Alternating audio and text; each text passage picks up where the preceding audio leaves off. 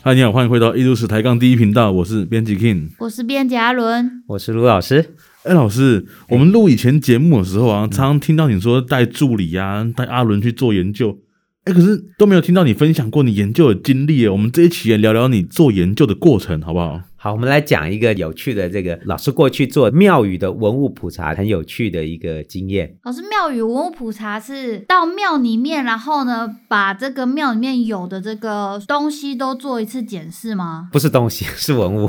文物哦，是文 物，对，就是针对特定的庙宇所传世的文物，我们进行一个完整的调查和记录研究。所以你要先界定它是不是文物，然后再做调查嘛。哎，对啊，这专业就在这里啊。对，就是说，那里面要是文物的你才做，那乱七八糟你也做。它是特定针对具有文物价值的文化遗产，我们来进行登录和调查。嗯哼，那老师你是怎么接到这个计划？对这件事是很有趣的，因为这个研究啊，是老师二零一六年到二零一七年在那个屏东县恒春镇的大光里，靠近后壁湖。后壁湖很有名的那个后壁湖港，那就是吃海鲜都到那边去吃，嗯嗯嗯有没有？那边也很多浮潜。那个聚落叫大光里，里面有一个非常重要的寺庙，叫做关林寺。老师在二零一六年到一七年呢、帮他们做了完整的文物调查研究。所以老师你们就是一边调查一边去吃海鲜。哎，对，每天晚上主委都请我们吃海鲜， 到最后吃了三四天以后，晚上就吃怕了，可不可以不要再去吃了？哎、我怎么没跟上啊？我、哦每次都说有你，这次居然你没跟到、哦你那？时候是不是在写硕士论文啊？好像是，所以就不准出去啊、写完才准好出去。惨啊！好，所以这次研究其实很特殊。嗯，过去啊，老师这几年啊，跟着冯甲的李建伟教授啊，我们推动全国的文物普查工作，大部分的工作很多都是县市的文化部门委托的调研哦，文嗯化啊局这种单位，文化局处委托的文物普查。可是啊，这一次我们针对关林寺的庙宇所收藏的文物进行调查研究，是关林寺主动委托老师来进行调查的。所以是哦民间的案子，那他怎么知道要找老师啊？这个老师这个名声就够是大吧？哎、呃，这个这个很曲折，很有趣啊，就是。是，后来我跟李建伟老师啊，我因为我们一起来合作来做这次的调查，我们都有时候都会开玩笑讲，嗯，这个关林寺的这个神明呢、啊，它主要是供奉观世音菩嗯萨，他们叫观音妈。这个观音妈是专门降价，然后我、哦、告诉主委，我要做文物普查，什么？他观就是音骂降对对价，对告诉主委我要做文物普啊查，就是说我们都开玩笑说、 啊，这个神明呢、啊、是台湾哦最有文化资产概念的神明哦真，的，因为他真的主动要求主委去找专家来做文物普查，对啊要确认他的文化资产身份。所以观音妈是用托梦的方式，还是怎么告诉主委的？反正就是用托梦、用降价告诉你说主有委，鸡头吗？有他那个庙是有鸡桶的，专门说来我要做文物调查，你 OK 你去找几个 pro 哎专业的来给我做，他就一直要求他说，那个主委到最后哦被念到不行了，哦就真的就来找，而且那个时候主委就打电话来找我，就是嗯哼说嗯哼老师你可不可以帮我们做文物普查？哇哦，我就说可以啊，可是你这样急急忙忙这样子，忽然这样找，我要排时间呢，因为老师还有其他的研究。嗯嗯那主委都等不及，就说我们可不可以先插队做？就是说啊，钱不是问题，哦，就是哇赶快帮我们做，钱不是问题，啊、钱不是问题。哎，观音啊妈很厉害哦，所以这次委托根本不是用公家的经费，嗯，就是用他关林寺庙里面的钱嗯来做这次文物普哦，查。他们真的很有心欸呢、哎，真的很有心，所以我们说啊，不只是神明有心，这个庙的信徒也很愿意来了解和保护自己庙里面的各种文化遗产。他们委托老师，然后老师你就对，所以呢，老师就在二零一六年组织了调查队，我们就在那边做了几天的调查工作，进行普查记录，也把一些文物呢送回到我们艺术史学系的实验室里面，进行了文物的清洁和保护。这一次完整的工作啊，就让我们也搞清楚了关于关林寺它里面的文物的年代和文化资产价值。那甚至是哦，这里面哦几件文物、哦、后来提报指定屏东县的一般古物，国家三级古物有过吗？就是有过。我们也算完成了神明的期望，确定了庙里的文物的价值。那老师，就你的专业来判断，目前这次研究最有价值的文物是哪一件？其实我们看哦，这次调查是多方面的，我们不嗯只是做了特定的文物深入的调研，而且呢，我们也把关林寺还有大光里它这个历史文化脉络和人群的关系啊，做了清楚的梳理。就是说，我们不只是做了庙的文物的研究，还对地区的开发史啊做了一些比较深刻的理解。是啊、因为这个神明呐、他就是乾隆时期哦这边的吴姓的宗族带来的神明，所以说哦、我们也在这一区的吴氏家族哦，我们帮他做了族谱和墓碑的调查记录，还原了最早他们来。哦，最早是乾隆时期嗯泉州晋江祠造的吴氏的叔侄，他们带来了这个观音妈的这个信仰。那个观音妈的神明，经过我们调查研究以后，它的形式或它的结构特征，应该是可以确定，大概就是十八世纪中期乾隆年间带来的神明的造像。哦，所以从管云骂的外形跟他们族谱记录的建庙时间是刚好吻合的。对，，没有错。这大光里原来不叫大光里，原来叫大树房。大光里是战后的那个名称，在清代的时候啊，叫短袖房啦，或叫短袖房，就是大树房或者是大秀房。所以清代这里已经是汉人聚落了。记不记得我们上一次讲到那个斯卡罗？啊，对，斯有卡罗不是那龟仔个路社。龟仔路社？龟仔路活动的地方就是这一带。哦哦，就这一带，只是说这里哦，移民已经开始有聚落出所以现这。这个吴姓的叔侄、嗯曾经有跟这边的原住民有发生，我想是有有可能有一些互动的。那你说这个大树房哦，在那个清代记录有没有？有啊，罗妹号事件哦，刘明灯来，部队就先驻扎在这个地方。哦在大树房。嗯哦哼，哎、老老师你怎么知道？那有个记录今啊天在恒春镇车城那边。掐峡啊，就是再往北边走的那个车城啊，掐峡有我一知个道斯卡罗里面叫柴城，对不对？对，斯卡罗人叫柴城，就车城，有一个全台湾最大的土地公庙叫福安宫。我知道那边的绿豆蒜很好吃， 对，那边绿豆蒜，还有那个什么世那家个金子会自己飞进去。那是什么 东西？哦，那你说那个大香炉的，嗯，是好金像楼对啊，啦没错，哦它就是风，然后你手放在那边，金子就会吹进去。它有一个吸洪作用嘛，哦就吸进去。现在我们就知道，全国最大的土地公庙就在那边哦，嗯哼卖绿豆蒜，卖这个世家，还有卖嗯咸鸭蛋。嗯，对，哦咸鸭蛋，每次经过，大家都要去买。在那个车城的福安宫啊，旁边有一个碑，就是嗯刘明灯立的碑，里面就讲到他来恒春这边来处理罗妹号事件，就驻扎在秀房这个地方。秀房就是大树房嘛，就是大光里。嗯所以啊，这个聚落在清代其实就已经是。一个很繁荣的渔村聚落了。哦、嗯我们呢、针对这个关林寺所收藏的供奉的观音妈嗯像，还有裴寺的李府将军像，都做了比较深入的形态的比对，甚至是 X 光影像的拍摄，对它的形式做了更深入的理解。对神明进行 X 光摄影。对，我们帮神明做健康检查。对那他身体还好吗？他身体诶，很健，朗，很健朗。但是我发现哦神明这个底座啊，底座是嗯被另外掏再空加吗的，对，被掏空哎、你看底都被快挖空了，为什么呢？蚂蚁掏空的吗？不是，当然不是。不是啊我们说啊，早期哦，地方哦，那个医疗资源不足，嗯所以很多的信徒哦，他没有办法去看正式的医生，对，都要依靠神明的力量。嗯，所以他们去刮神明的神底座啊像底部的墓穴，刮下来，然后放在药里面，一起吃做啊，药入药引哦做药引，就是希望能哦够透过神明的神力让自己健康。哇哦，所以哦他那个挖的太厉害了，挖到后来只好再加一个底座。所以说，我们用 X 光看到观音妈神像啊内部啊有很多钉子固定下面的底座嗯哼，哎，非常有趣哦。就是说，它曾经被加工过哦。除了这个观音妈神像之外哦，嗯还李有一府个将军，对，裴寺的李府将军。经过我们调查研究，我们还发现到关林寺裴寺的这李府将军啊，他也不是台湾南部常见的王爷信仰，哦反而这个李府将军是澎湖来的。怎么确定的？老师，就是说，我们在澎湖的将军澳，就是将军屿，也找到了同样的李府将军的信仰，而且本地的信徒都有说到他们是澎湖请过来的神明。哦，所以说在庙里面经常起乩降嗯价问事情的神明，管一骂不常降价，经常来处理事情的都是李府将军。叫小弟来就对了。呃，也不是小弟了，就是帮忙处理事情，因为是是管一骂卡多啊，李府将军就处理日常事务，嗯所以他们这个庙是有鸡桶的。那我我有个问题，问题来了，就是请老师来做研究的是观音妈还是李府将军？哦，这个就啊，这个就神奇了，你知道吗？我们嗯期末报告哦。嗯一，般我们做这种学术的期末报告，都是文化局、嗯文化处，局长会来嘛？就是找这个找学者专家来嗯进行审查。对，可是我们这个案子哦，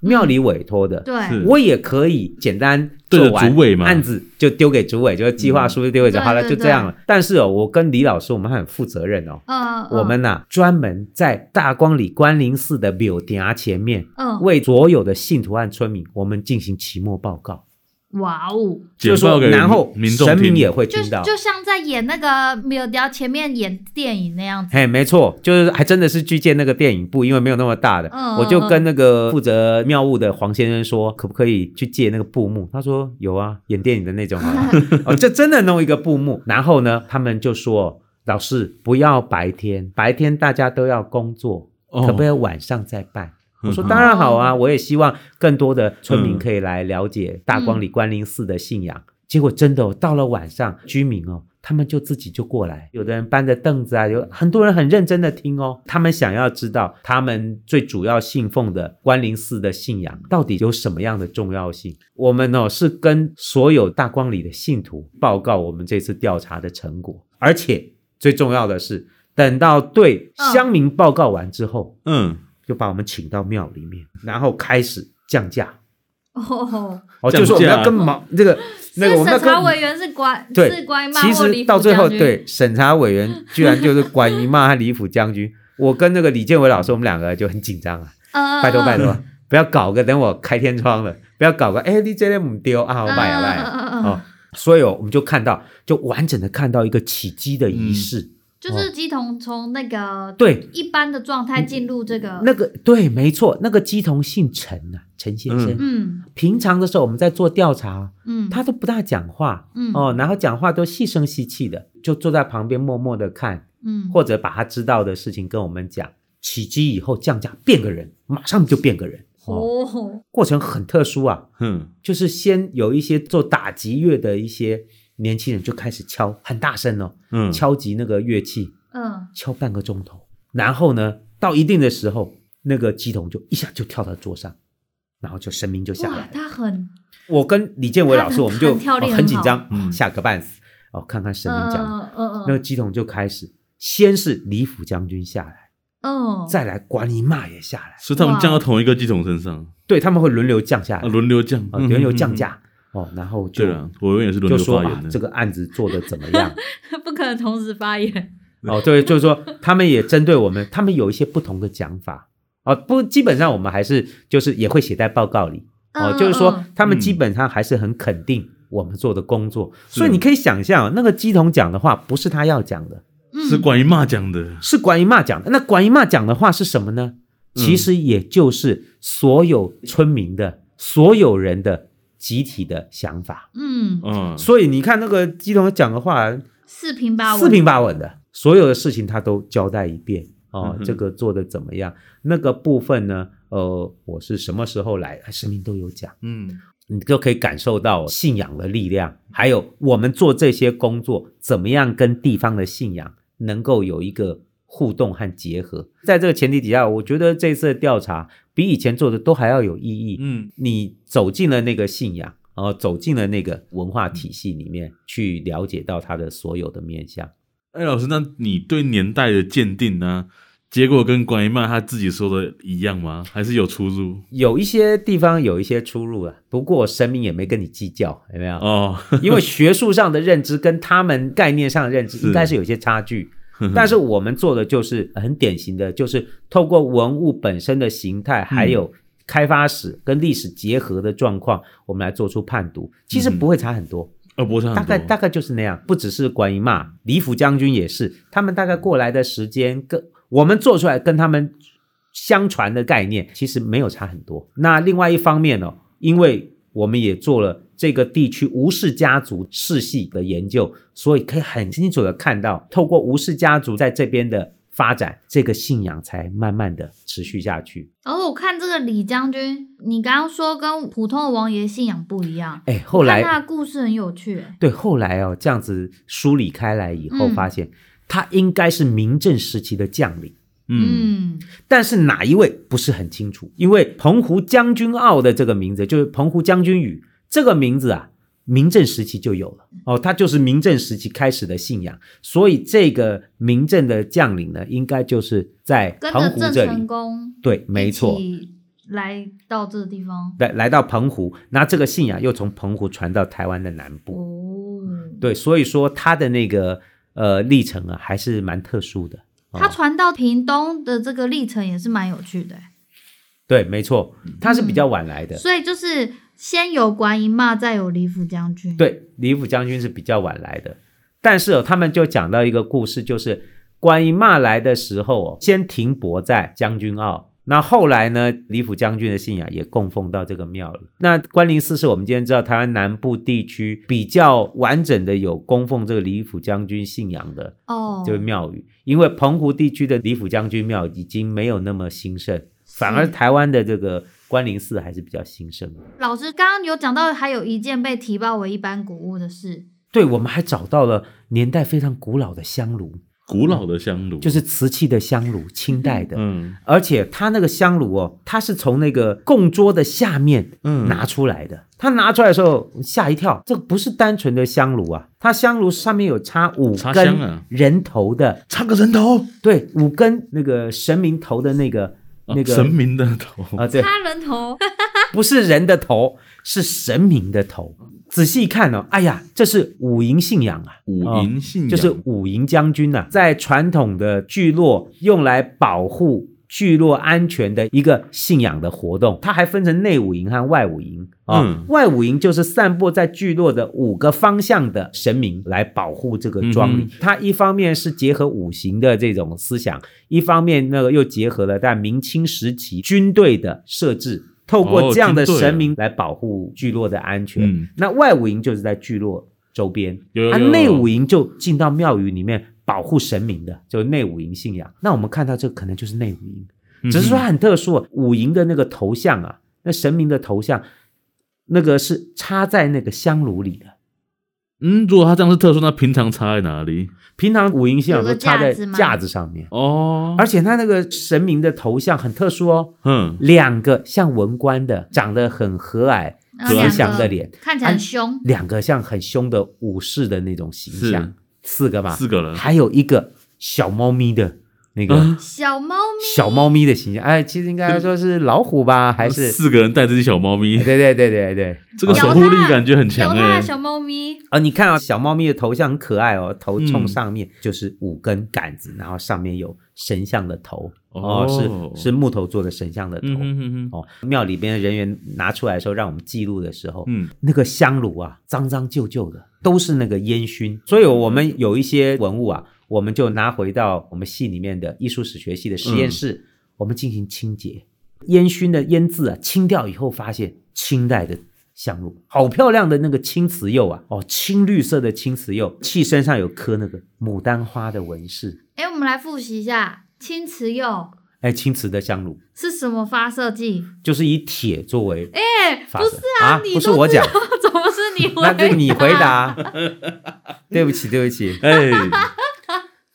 没关系铁作为发射器，在还原状态下，哦， 哎，很好，很好，哎哎，你们居然都还记得，记。得记得记得。好，那个这个香炉哦，嗯翻过来看底是黑的，个是为什么啊？这翻过来一看黑的，我想中了，中了，中了。中了这个是很典型的福建漳州地区生产的青瓷香炉 哦，哦哦，就是说以前老师在整理古笨港文物的时候嗯也有发现，嗯，在其他庙宇调查的时候也有发现这种香嗯炉，这种香炉哦，典型的案例哦，关林寺就出现一件，所以这个黑的底能知道年代吗？大概清代会这样做，在清代后期。清代后期清代后会期这么做。然后是福建漳州的东西窑烧的，所以这个香炉非常具有代表性。它的祭祀哦，就跟五营信仰结合在一起了。后来我们这个香炉就成功指定屏东的一般古物，就作为国家指定的三级古物。老师，我看这个香炉很漂亮哎、哎很漂亮啊它外面是有刻花还是画花的、这个？那是刻的哦，用刻的，刻的，刻出那个牡丹花以嗯后，再罩上一层青瓷釉，嗯哦嗯，嗯烧的很棒。它看起来哦立。烧得很漂体亮感也蛮蛮多的。哎，对对对，那个刻花的那个牡丹花，对，你看它浮起来然哦后很像漂这亮样的香炉，是不是台湾的庙宇哦是比较了，比较有代表性的。就是说，我们嗯现在找到在台湾哦有一定的数量。中国清代它那个窑啊，现在那个窑址啊很多好东西应该都卖出去了，窑址挖到都是坏的，烧坏的。哦，我们在台湾看到大概最好的香炉都来我们这边。所以这是有一定的传统，就是香炉用什么颜色或者是哎，是，所以说这是一个非常典型清代的青瓷香炉的案例。嗯哦嗯嗯嗯，那我们这次调查，我们还调查有其他各式各样的宗教的法器，比法如说器那个宗教法器鸡同用的斗桶里面放的各式各样的法器，就是有一个桶子，然后里面装了七件法器，是这哎，样对对对吗。对对，老师，那你们在那边报告期末之后，不是乖骂有降价？那那个鸡童有用法器吗？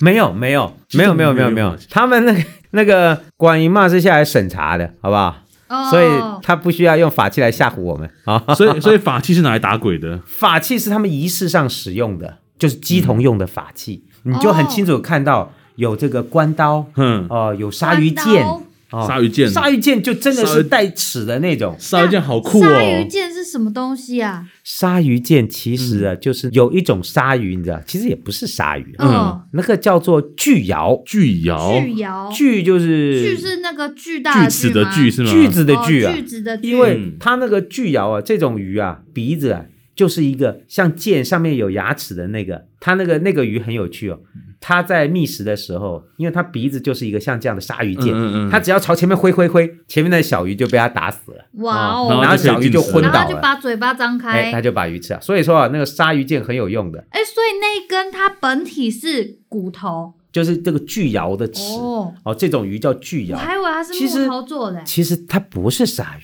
啊，它是红鱼啊，只是说哈、哦长得像鲨鱼吗？那那他们这村民是把它捕捉起来，然后把它前面的那个拿起来做这个法器，对，没错，那本身嘞就变成你们吃的沙西米